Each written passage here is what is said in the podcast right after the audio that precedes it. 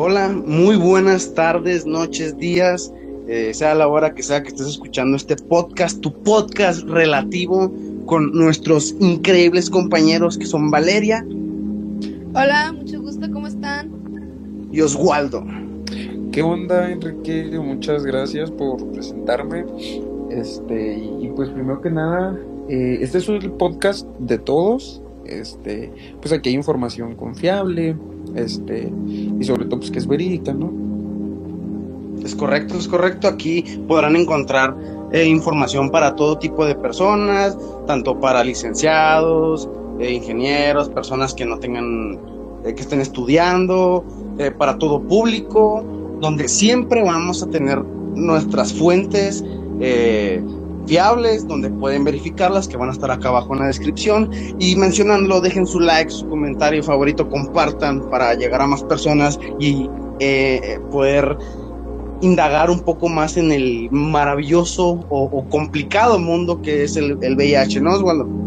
Sí, así es, Enrique. Este, pues sí, de hecho, sabes, este, este tema a mí me parece muy interesante. De hecho, yo estoy ya terminando mi tesis acerca de este tema este, específicamente de bajo autoestima en pacientes mexicanos con VIH.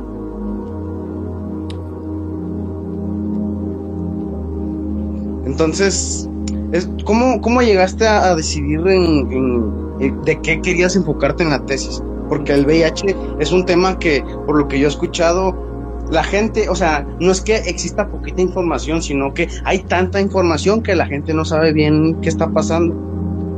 Sí, exactamente como dices tú, Enrique. O sea, aquí el problema de esto no es la falta de información, sino el exceso de información que tenemos hoy en día. Sabes, este, yo estuve unos días, encontré muchos, muchos documentos que decían cosas muy variadas, otros hablaban de otras cosas. O sea, toda la gente tiene información muy diferente acerca de lo que es el VIH. Y pues lo que a mí me gustaría es dejar o sea, claro y concreto qué es como tal, o sea, resumir toda esa información en una sola y, decir, ¿sabes qué? Pues esto es el VIH, o sea, que no te vendan gato por liebre, por así decirlo. Ok, entonces nos, podrías, por ejemplo, yo no sé muy bien si hay una diferencia entre VIH y SIDA o, o qué otras variantes o subvariantes existen. Pues sí, Enrique, mira, existe aquí VIH y SIDA son completamente diferentes, porque el VIH es virus de la inmunodeficiencia humana y el SIDA es el síndrome de la inmunodeficiencia humana. Es decir, el SIDA ya es cuando muta este virus, entonces ya se hace un síndrome. Eh, el VIH se varía porque pues existe VIH positivo, que es con carga positiva, entonces existe el VIH cero positivo, que es con carga negativa. Es decir, que si tú estás en tratamiento de antirretrovirales, este pues tu carga de viral puede llegar a ser igual a cero, o sea que cero es igual a intransmisible, que es igual a indetectable. Fíjate que yo tengo una duda porque hay muchos mitos acerca del VIH, porque como dijo ya Enrique, hay demasiada información y ya pues ya uno no sabe de dónde agarrar, ¿verdad? Y mi duda es, si es cierto eso de que también se puede transmitir por la saliva o es otro mito más? Pues mira, fíjate, aquí estaba siempre la cuestión que se decía que el VIH solo se podía transmitir por contacto sexual. Y pues en base a todo lo que ha pasado y todos los estudios que se han hecho y todo esto, pues fíjate que el VIH está ahora sí que en todos lados. Este, el, la forma de, de contagio que tú me estás contando de la saliva, pues varía porque es depende al sujeto a la que se le esté, ¿cómo te puedo decir? O sea, el sujeto, ahora sí por así decirlo, infectado, depende qué área del cuerpo sexual o no sexual esté tocando con sus fluidos.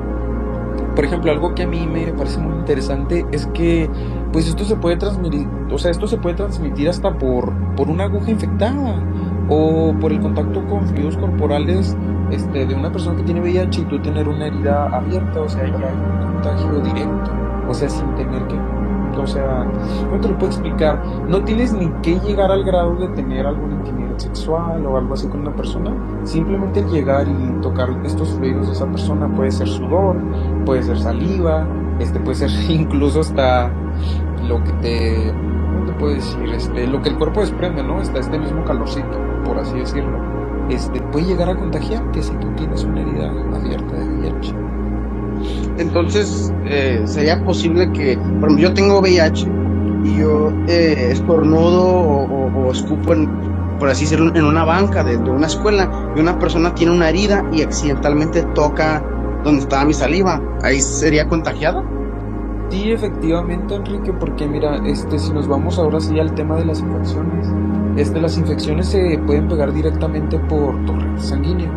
Entonces, pues es más rápido, de hecho, la, la forma de, de, infectarse por torrente sanguíneo al tener contacto con un fluido, porque esto ya no va a pasar por ninguna otra parte de tu cuerpo, sino que ya va directo a tus glóbulos rojos y atacar pues a todo tu, a todo tu sistema Fíjate que el otro día estaba leyendo algo muy interesante que decía que, eh, que muchos de los primeros síntomas pues a veces pueden pasar entre 10 y 15 años. Entonces sí es algo como que de lo cual se habla más que nada dentro de la prevención. Porque si pasa tanto tiempo para que se desarrollen los síntomas, pues sí es algo como que tener bastante en cuenta. Pues fíjate que sí, Valeria, este, a mí me parece algo muy interesante, que es cierto lo que estás diciendo. Se puede llegar a 5, 10 y 15 años, este, tú siendo asintomático de esta enfermedad. Lo que pasa es que cuando tú tienes el contacto directo, o sea, es decir, que te infectan, lo que pasa es que a la primera o segunda semana puedes tener una pequeña recaída por tu exposición. Este, esto puede ser como se podría decir como que es una fase aguda del VIH, o sea que apenas está empezando a mutarse en tu cuerpo, entonces pues hay síntomas muy comunes, o sea de hecho no podríamos identificar, ¿sabes qué? Estoy expuesto, porque mira, te voy a platicar los síntomas y te vas a decir que no gripe. Este, pues uno de los síntomas muy comunes es la fiebre, otro es la faringitis, puede ser inflamación en los ganglios, este, te puedes traer el cuerpo cortado, puede haber muchos dolores en las articulaciones y dolores de cabeza y puede haber incluso diarrea. Entonces, pues esta es la, la fase aguda y parece pues como que estuviera hablando de una gripe, no hay alguna infección como lo es el VIH. Pero igual existe la fase crónica, que esto ya es pues la fase más avanzada, en la que pues eres más o sea, eres más, como te puedo decir? Más probable que te llegue una infección, alguna enfermedad y todo esto, entonces tu empieza a deteriorarse. Igual, una de las causas o enfermedades más comunes que puedes tener por tener VIH es cáncer y pues en su mayoría es el sarcoma de Kaposi. Es un tipo de cáncer que se da en la sangre por el VIH. Wow, sí, es como que pues hay no sé, me quedo sin palabras porque honestamente yo no conozco mucho este tema y tener en cuenta que hay muchas otras variantes y muchas otras cosas que pueden suceder, pues como que te deja pensando. Además, me gustaría también saber eh, qué otras secuelas podría dejar el VIH, además, pues de las que ya se, se saben. Ajá, el VIH te puede dejar distintos tipos de secuela. Lo que pasa es que este virus empieza a mutar a tu cuerpo al grado que empieza a deteriorarte, es decir, como una enfermedad degenerativa. Lo que pasa es que ahora sí, pues tu cuerpo empiezan a bajar todas las defensas, empiezan a entrar todas estas infecciones, todas estas bacterias, entonces tu cuerpo empieza a estar completamente debilitado. Entonces al estar completamente debilitado, pues hace cuenta que es ahora sí que si fuera un reino sin, sin soldados, o sea, van a llegar, lo van a atacar y y van a matar a la reina, ¿no? O sea, que tu reino sería tu cuerpo. Este, y, y, pues ya eres más probable que te pase ahora sí cualquier cosa. Por ejemplo, mira, algo que a mí me interesante y que yo también quiero preguntarte a ti porque quiero guiarlo hacia este tema, es que cuando empieza lo del COVID, este, a la gente con VIH, este, no se le dio mucha atención por el hecho de que tienes VIH, mejor guárdate en tu casa porque te vas a enfermar, este, te vas a contagiar más rápido y o sea, así decirlo, pues puede llegar incluso a la muerte. Entonces algo que a mí me pareció muy interesante es cómo esto del VIH llega a, a un nivel de baja autoestima intrínseca, o sea, porque tú empiezas a decir, yo soy el contagiado, yo soy el infectado, este, yo me tengo que aislar porque yo soy el que estoy enfermo. O sea, ahora ya no, no, la gente no se quiere ni relacionar contigo, empieza a deteriorarse tu autoconcepto, igual que tu autoimagen, o sea, tú empiezas a decir ya no era la misma persona que, que, pues, que era antes, este, ya empiezas a tener muchos problemas internos y con tu persona. Entonces yo quiero decirte, o sea, preguntarte pues, ¿vale? ¿Qué es lo que pasa? O sea, ¿tú qué opinas respecto a la, a la depresión que podría causar esto, porque podría llegar una depresión, un cuadro depresivo, un cuadro ansioso. Me gustaría saber tu opinión. Pues fíjate que ahorita que lo mencionas, de hecho, sí es muy común que este tipo de personas con esta virus, eh, pues sí, muchas personas que empiezan a tener esta, con esta, empiezan con esta rumiación más que nada de, como comentabas, ¿no? De que es que ya nadie va a querer estar conmigo, y más que nada por la estigmatización que existe, ¿no? Con respecto a este tema de que es que si lo toco me va a contagiar, y pues sabemos que eso no es así. Entonces, realmente es muy importante que se trate este tipo de, de situación con estas personas, quiere decir que esté bien, ¿verdad? Porque es un problema a nivel mundial muy grande por la gravedad del asunto. O sea, a raíz del COVID sabemos que las enfermedades mentales se dispararon y junto con ello la depresión. Entonces, si de por sí estas personas ya estaban como que eh, con esta idea de que tenían que estar aisladas esto les causaba pues una deficiencia, una baja en su autoestima. Ahora imagínate con el actualmente, con toda la desinformación o sobreinformación que existe, verdaderamente es importante que pues le tomemos la importancia necesaria, porque esto interfiere pues en la vida de todas las personas y no solamente en eso, sino que afecta a la hora de que tú trabajas, la hora de que tú duermes, a la hora de que tú estudias, ya no quieres comer, ya no quieres dormir, o a lo mejor sí, a lo mejor no, empiezas a tener muchos cambios en tu vida que empiezan a interferir con tus esferas sociales. Y pues obviamente sabemos que esto es causado no solamente por este tipo de situación de una enfermedad, sino que también a eso súmale pues los factores biológicos, ambientales, psicológicos, o sea, es un cúmulo de grandes cosas y realmente sí considero que eh, debería tomarse más importancia en este aspecto porque la depresión se ve como algo general, pero no nos podemos apuntar en que también eh, hay personas que están pasando por alguna enfermedad que sufren mucho de esta condición. Pues mira Valeria, me parece muy interesante todo eso porque ahora sí que, por así decirlo, tú eres la que sabe este tema de, de depresión, ¿no? O sea, yo soy un poquito más de VIH, pero ya relacionándolo pues llegamos como que a una parte en la que está muy interesante porque, o sea, ahora sí por así decirlo, entrelazas estos dos temas y obtienes más información, o sea, te das cuenta que no nada más se trata de uno solo, sino que se trata pues de dos temas como tal, que se tratan por una, una infección como lo es el VIH. Y fíjate que me pareció muy interesante que mencionaste que con esto de la pandemia, este, la gente empezó a aislarse. El otro día estaba leyendo yo una publicación que hizo la ONU-SIDA en donde mencionaba que mucha gente empezó a desarrollar conductas antisociales este, gracias al, al VIH, por este mismo que están aislados. Este, empieza a deteriorarse el autoconcepto, eh, sus niveles de autoestima empiezan a bajar, y todo eso entonces salen con algún tipo de conducta antisocial no sé este y esto es para preguntar este principalmente para Enrique porque sé que este tema a él interesa mucho y sabe mucho acerca de ello o sea me gustaría preguntarte Enrique qué es lo que pasa este por qué sean estas conductas antisociales o tú por qué crees que sean estas conductas antisociales a raíz de pues de esta infección que primero pues, pues el VIH sea la pandemia te aíslas este y surgen estas conductas Sí, muchas gracias Osvaldo. Primero que nada, eh, quería decirle a los dos que se nota el dominio excesivo que tienen en el tema.